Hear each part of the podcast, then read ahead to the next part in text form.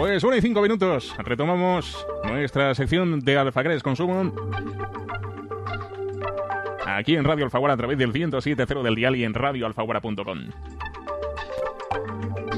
Y para ello ya nos escuchan Teresa García, técnico de consumo de la Oficina Municipal de Información al Consumidor de Alfacar, de la MIC de Alfacar. Buenas tardes, Teresa. Hola, buenas tardes. ¿Qué tal? ¿Cómo estás? Bien, aquí estamos al pie del cañón un día más. Muy bien. Bueno, pues eh, el otro día habíamos dejado el, tema de las rebajas eh, para retomarlo precisamente en esta edición y eso es lo que vamos a hacer, ¿no? Sí, queremos seguir dando una serie de consejos, puesto que, como sabéis, hay un montón de establecimientos que todavía tienen rebajas, algunos ponen ya segunda, tercera, hasta quinta rebaja, y bueno, lo cierto es que pueden casi mantenerla hasta marzo. Entonces queríamos dar una serie de consejos para que los oyentes no digamos, orientarlo un poco para las compras compulsivas y esto que, que se suele realizar en esta época, porque, hombre, quieras que no afecta a nuestra economía familiar. Y no solo es solo en compras, sino hay agencias de viajes y, este tipo de establecimientos que ofrecen un tipo de, de rebaja o ofertas que luego a lo mejor no mantienen, pero sobre todo eh, los problemas que más tenemos y o que atendemos aquí en la Oficina de Información al Consumidor de Alfacar son temas de ropa y electrodomésticos. Bueno, ¿y podrían llegar a décimas rebajas ya en un momento dado o qué?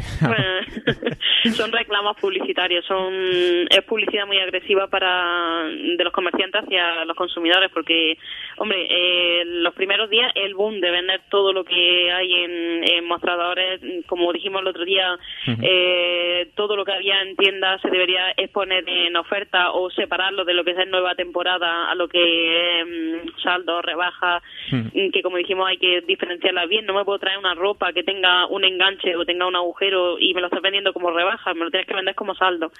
Entonces, claro, queremos dar una serie de consejos para que la gente pues mm, tenga en cuenta ese, este tipo de, factores ahora mismo.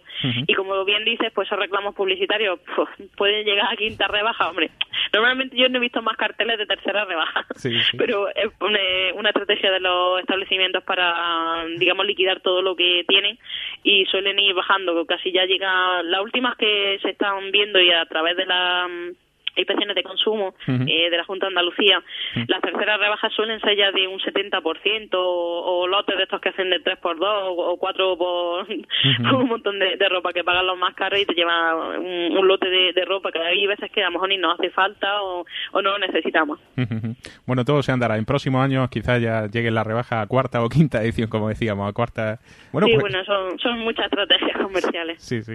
Pues vamos ya con esos consejos, si te parece, Teresa. Sí, pues desde la Oficina de Información al Consumidor de aquí de Alfaca, eh, aparte de las consultas que nosotros tenemos y de lo que vemos cada vez que, tenemos este servicio aquí en el ayuntamiento, pues los consejos que queremos dar es que mm, se cumple conscientemente, no nos dejemos llevar por los reclamos, como estamos diciendo, de mm. pasar por un escaparate y que veamos que, que hay un que te puede llevar casi cinco prendas al precio de tres, o no sé, que, que puede ser útil preparar una lista con lo que necesitemos, asegurarnos por lo que, que vamos a comprar no, es útil y no comprar más cantidad. Los 3 por 2 si no te va a ser rentable y veces que, que no son viables. Cuando llevamos cosas que luego no utilizamos, que son de temporadas pasadas, luego no nos gustan cuando nos vayamos a poner en Navidad o en, en, temporada de otoño. O sea, siempre llevo una lista. Eh, sobre todo en cuanto a las devoluciones, se tiene derecho a la devolución de artículos en las mismas condiciones que en otras fechas, que ya lo dijimos también en la otra intervención. Sin embargo, si el artículo no presenta ningún defecto, la ley no obliga a los comercios a aceptar esas devoluciones. Ya lo dijimos también, mm, los electrodomésticos tendrán que mantener las mismas condiciones de garantía y servicio postventa que en periodos normales. O sea que el precio eh, sí se rebaja, pero la garantía lo tienen de dos años. Aunque yo compré un electrodoméstico ahora en rebaja y me cueste mucho más barato que eh, en el resto de la temporada del año, no quiere decir que su garantía disminuya, ¿vale? Y lo que decimos del tema de la devolución es súper importante porque la devolución de artículos, eh, cuando un consumidor va a una tienda, de, porque tenemos que comparar inevitablemente una tienda de barrio con una tienda de un gran establecimiento, unos grandes almacenes. Evidentemente, el pequeño comercio eh, puede devolvértelo, pero por eh, deferencia comercial, pero si te ponen un papelito en el ticket de compra que no se descambia o no hay devolución, salvo tara o defecto, no tiene obligación por devolvértelo. Y claro, aquí está la comparativa con los grandes establecimientos, los grandes almacenes, que por mm, política comercial, marketing, llámese como quiera, pues no es que estén obligados a devolverlo porque yo no lo quiera, sin más, sino que esto es la gran competencia que hay entre los establecimientos de barrio y a lo mejor los grandes superficies. El establecimiento de barrio no se puede permitir a lo mejor devolverlo y la gran superficie pues mm, tiene esa política comercial de que sí lo devuelve sin más porque no me guste, porque me lo llevo a mi casa y ahora mm, no lo quiero y, quiero devolverlo pero que en principio, si ninguno de los dos establecimientos, eh, salvo que tenga taro defecto, no tienen obligación, ¿vale? Que lo hagan es por deferencia comercial. Ajá, de acuerdo. Hay mucha gente que viene mosqueada porque ahora le dan, por ejemplo, un vale y no era lo que querían, o porque tiene una fecha límite para consumir y no están de acuerdo, o, se, muchas veces pues el mosqueo es porque no me lo devuelven y yo creía que sí. O sea, lo que venga por escrito es lo que, lo que prima. Claro, tenemos que saber que nos, que nos arriesgamos a eso, a que nos den o un vale o a que no. Siempre preguntar. Lo suyo es preguntar siempre cuando se vaya a comprar algo y antes de irnos, o sobre todo antes de comprar, que mm, qué pasa con esto. Si no me gusta o lo quiero devolver o se lo compro a otra persona y no la tengo aquí, y si se lo prueba y no le gusta, no lo quiere o, o me lo veo simplemente en mi casa y luego no me gusta, pues te dirán, pues te devuelvo un vale o se puede descambiar por otra cosa o el dinero no se devuelve o si se devuelve el dinero. O sea, lo suyo es preguntar y ver también los carteles que hay en tu propio ticket también lo pone. Claro, una vez aceptadas las condiciones ya hay que hay que tirar para adelante con eso, ¿no? Sí, hay que asumir lo que hay. Luego también recordamos que tenemos derecho a exigir un ticket de compra igual que en cualquier otra época de venta. Recordaros que eh, el ticket de compra es nuestro contrato de compra-venta y con el que podemos justificar que ese producto es de ese, de ese establecimiento y, la garantía que, tiene frente al consumidor y, y al empresario y deben figurar los datos del vendedor, el precio, el IVA y solicitarlo siempre, ¿vale? Y es un documento imprescindible para poder realizar el cambio de la compra y sobre todo para poder tramitar cualquier posible reclamación. Claro porque si no, no podemos demostrar que, eso es de allí. Sobre todo si tenemos cualquier problema, hay que solicitar la hoja de queja y reclamaciones. Si creemos que en algún establecimiento no ha respetado nuestros derechos como consumidores, tienen la obligación de, de dárnosla, facilitárnosla y de darnos los datos de, la empresa. Y, bueno, luego ya pues se tramita, no esperamos 10 días, se tramita a través de la Oficina de Información al Consumidor y nosotros ya nos encargamos del resto. Mm, también la ley permite que esos tipos de ventas mm, coexistan en el mismo establecimiento siempre que se presenten de forma separada y convenientemente identificadas. Como hemos dicho, pues habrá una parte de la tienda que esté en rebaja y la otra parte pues que tenga nueva temporada o que tenga otro tipo de, de, productos, ¿vale? Entonces, mm, lo que decimos siempre es que si vamos a aprovechar las rebajas para comprar lo que necesitamos, pues hay que tener en cuenta que las rebajas mm, se recortan de los precios, pero nunca de los derechos, que nos duele la boca decirlo, pero es que hay muchas veces que, hay mucha gente que por pillería pues mm, intenta hacerlo de otra manera. Entonces, lo suyo es reclamar los, derechos. Y para sacar partido a los buenos precios de las rebajas sin tener problemas, pues que tengan en cuenta esta, esta, estos consejos que nosotros le damos. La calidad no puede diferenciarse en nada de lo que tenía antes de estar rebajado, ¿vale?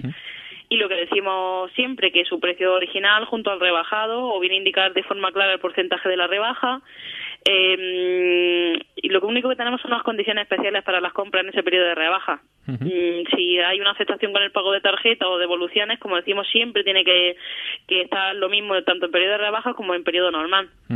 ¿Vale?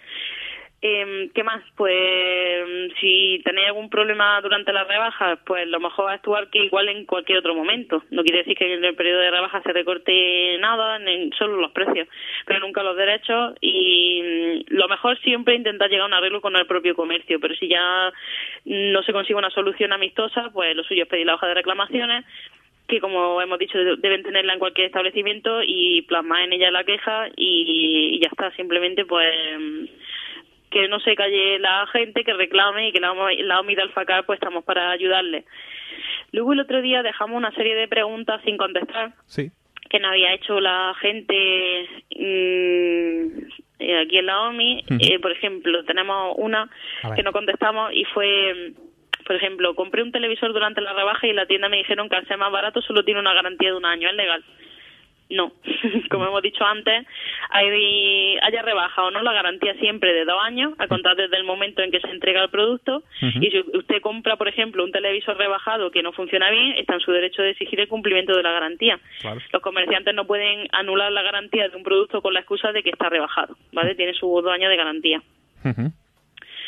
Eh, dijimos también que cuando un establecimiento anunciaba algo en promoción, pero cuando uno va a comprarlo te dicen que ya están agotadas las existencias, podemos exigir que nos proporcionen otro igual. En principio el comerciante debe disponer de existencias suficientes para hacer frente a esa oferta o promoción anunciada, si no debe retirarla, ¿vale? No obstante, si llegase a agotarse durante el tiempo que dura la promoción y el comerciante pues deberá establecer las medidas necesarias para ofrecer el producto con las mismas condiciones y al precio de la oferta y si no fuera, no fuera posible pues reponer el producto. Deberá ofrecerle un producto de similares condiciones, de igual precio, similares condiciones y todo ello sin perjuicio de la posibilidad que le asiste como consumidor de presentar una reclamación como consecuencia de ese tipo de prácticas. No me puede decir que es que no tiene algo porque si no quita la promoción y, que no salga más la publicidad. Exacto. ¿Vale? Claro. Eh, ¿Qué más cositas? Pues si puede una tienda sacar a la venta mm, artículos para la rebaja, se supone que no, ¿vale? Rotundamente el reglamento que regula la rebaja dice que no, los artículos en rebaja deben haber formado parte de esa oferta habitual del establecimiento y estar bien diferenciados de los que no se ofrecen con rebaja y además no pueden venderse como rebajados artículos con tara o defectos, que ya lo hemos comentado también, y deben tener la misma calidad que cuando no estaban rebajados. Eh, otras preguntas que nos hacen, ¿qué diferencia hay entre rebaja y liquidación? Pues las ventas en rebaja se dan cuando los artículos rebajados se ofrecen en el mismo establecimiento en el que habitualmente se ejerce la actividad comercial a un precio inferior al fijado antes de la venta. Y la venta en liquidación es la venta de carácter excepcional de determinadas existencias de productos que, anunciada con esa denominación u otro equivalente, se produce como consecuencia de la ejecución de una decisión judicial o administrativa, o se lleva a cabo por el comerciante o por el adquiriente del negocio en alguno de los casos siguientes. Puede ser el cese total o parcial del negocio, el cambio o modificación sustancial de la orientación del negocio, cualquier otro supuesto de fuerza mayor. O sea, que tienen que ser por algo extraordinario. Sí. ¿Vale? Además ya hablamos de las liquidaciones aquí, de que también tienen otro tipo de... Bueno, a la hora de, devolver los productos, evidentemente, eh, si va a cerrar la tienda ya vamos a tener ahí un, un problema, ¿no? A la hora de, de volver a... Claro, a la hora de reclamar siempre, mm, pues tendrás que reclamar al fabricante, pero siempre hay que mm, preguntar mm. en ese caso que qué va a pasar con ese con esos productos. ¿vale? Eh, otra pregunta que nos hacían. He comprado en un outlet una falda que tenía una cremallera rota y si pueden esos establecimientos vender ropa defectuosa. Mm, mm, sí, aunque generalmente los artículos que se venden en ese tipo de establecimientos suelen proceder de excedentes de producción o de temporada, el comerciante también puede vender ropa deteriorada o defectuosa siempre que se indique esta circunstancia. Como hemos dicho, se tienen que saber que son saldos. Si compro un producto antes de rebaja y decido devolverlo en rebajas cuando tiene cuando ese producto tiene un precio inferior, ¿qué dinero me devolverán? En el caso de adquirir un artículo antes de la época de rebaja y si se quiere devolver una vez que ya ha comenzado, le deberán abonar el precio que figuraba cuando se compró, es decir, el importe que se indique en la factura o en el ticket de compra y no el precio de ese artículo ya rebajado. Esto es una de las preguntas que más nos no han hecho. Mm, ¿Está obligado el vendedor a expedir factura? Pues ya hemos dicho que sí, que, está obligado a expedir factura y será imprescindible presentarla en caso de necesitar hacer un cambio o una reclamación. Nos preguntan si los precios que figuren en la publicidad son vinculantes. Pues lo ofrecido en toda publicidad es de obligado cumplimiento y debe ser considerado como incluido en las cláusulas del contrato. Sin embargo, es el establecimiento o el comercio quien decide cuándo acaban o cambia las condiciones anunciadas mediante la publicidad. Por lo que antes de comprar conviene preguntar si continúa vigente la oferta. Lo suyo es que si no, como he dicho, con, cuando voy a comprar un producto y ya no está, pues que, retiren esa publicidad, ¿vale? O que le pongan la fecha límite. Eh, ¿Puede un artículo defectuoso ofrecerse en rebaja? Ya hemos dicho que los artículos defectuosos que presentan tara o estén estropeados o dañados no se consideran rebajas, sino que son saldos, ¿vale? la normativa prohíbe vender artículos defectuosos con tara durante el periodo de rebaja, a no ser que se especifique que se trata de esa modalidad de venta y no de una rebaja. Pero mm, en esto entra mucho la inspección de consumo porque se suelen confundir y las suelen meter con las mismas, las mismas los mismos percheros o, se suelen confundir con las mismas cajas de los productos. Y había que, aquí habría que diferenciar con claridad este producto de precios bajos frente a otras tácticas comerciales como son los saldos, que son los productos que han perdido valor de mercado por estar deteriorados, soletos o tienen algún dañazo, ¿vale? Mm, nos preguntan que si el comprador observa alguna irregularidad en los productos que se ofrecen, que qué se puede hacer. Pues el cliente, como hemos dicho, puede defender su derecho si observa alguna irregularidad en los productos ofertados, mm. denunciando la situación y solicitando la hoja de, reclamaciones. Sería exactamente igual que cuando compramos un producto fuera de rebajas, ¿no? Sí, exactamente igual. Em, nos dicen que qué datos deberán figurar en el certificado de garantía. Mm, como hemos dicho, la garantía de ese producto es el ticket de compra o la factura pero debe expresar el producto al que se refiere, el nombre y la dirección del garante, del vendedor, y el plazo de duración como mínimo de dos años y el alcance territorial de la misma, o sea, dónde se puede hacer efectiva esa garantía. ¿Qué más? Si normalmente se acepta en pago con tarjeta en una tienda, pueden negarse a aceptar esta forma de pago en rebaja. Mm, es obligatorio aceptar el pago con tarjeta en todos los comercios que admitan ese modo de venta durante el resto del año, a no ser que se indique de forma visible lo contrario y que esto no suponga recargo alguno en el precio. Porque hay muchas tiendas que nos dicen es que si mm, pagas con tarjeta te tengo que recargar eh, lo que es la comisión del banco y tal. No, eso no se puede hacer, ¿vale? Y bueno, en principio estarían resueltas todas las dudas que nos dejaron el otro día sobre el tema de rebaja. Uh queda claro, tanto en esta intervención como en la anterior, que mm, compramos esos productos y deberían tener la misma calidad que cuando están fuera de rebajas, se, solo se rebaja el precio y, bueno, si encontramos cualquier eh, problema en ese producto, cualquier eh, tara o cualquier roto o pequeño agujero o cualquier cosita, pues evidentemente tenemos que actuar igual que, fuera de, las rebajas. Exacto. Sí, como hemos dicho y, hasta la saciedad lo, repetiremos, que la rebaja de precio, no de calidad ni de ni de cualquier otro mm, eh, componente que tenga esa prenda, ese, electrodoméstico, no. Bueno, pues eh, recordamos que para cualquier eh, duda relacionada también con las rebajas, pues evidentemente se pueden pasar por la OMIC de Alfacar, por la Oficina de Información al Consumidor de Alfacar, ¿no, Teresa? Sí, correcto. El primer y tercer viernes de cada mes, de 10 a una y media, estamos aquí para cualquier consulta que tengan y o cualquier reclamación que necesiten hacer. Nosotros lo orientamos sobre qué se puede hacer, mediamos con la con la empresa, intentamos llegar a un acuerdo y si no, pues ya le decimos los cauces legales que tiene y le ayudamos. Normalmente intentamos siempre, como decimos, llegar a un acuerdo con, con la empresa o se le puede incluso hombre, cuando el consumidor viene con todas las de la ley, como se suele decir, mm, no hay vuelta atrás. Y entonces la empresa normalmente suele ceder, ¿vale? Pero que hay que tener mucho cuidado con, con lo que se contrata, con lo que se hace y antes de que cualquier duda de hacer cualquier paso que nos pueda perjudicar, siempre mejor preguntar. Bueno, pues eh, la próxima eh, vez que estará la OMIC de Alfacar será el próximo 19 de, febrero, eh, el próximo martes, y nosotros estaremos aquí en, en Radio del Favor en esta sección de, de Alfacar Consumo, ¿no, Teresa? Sí, buscaremos cualquier tema que esté puntero y, y lo expondremos para que los oyentes lo escuchen y, y resuelvan sus dudas. Bueno, ya no sabemos si para el 19 de febrero seguiremos con rebajas, ¿no? Ya vamos aquí no, pero no hasta marzo, o sea que hasta marzo, madre. sí, posiblemente sí. Lo mismo buscamos algo porque como nos pillará, bueno, habrá pasado también eh, tendremos un nuevo reglamento sobre viajes combinados. Tenemos también lo de las comidas de, de Navidad que está viendo problemas de intoxicaciones. Mm, ya buscaremos algún tema puntero. Claro que sí. Bueno, pues eh, próximo 19 de febrero nos eh, volvemos en otra, Teresa. Sí, venga, nos vemos. Hasta luego.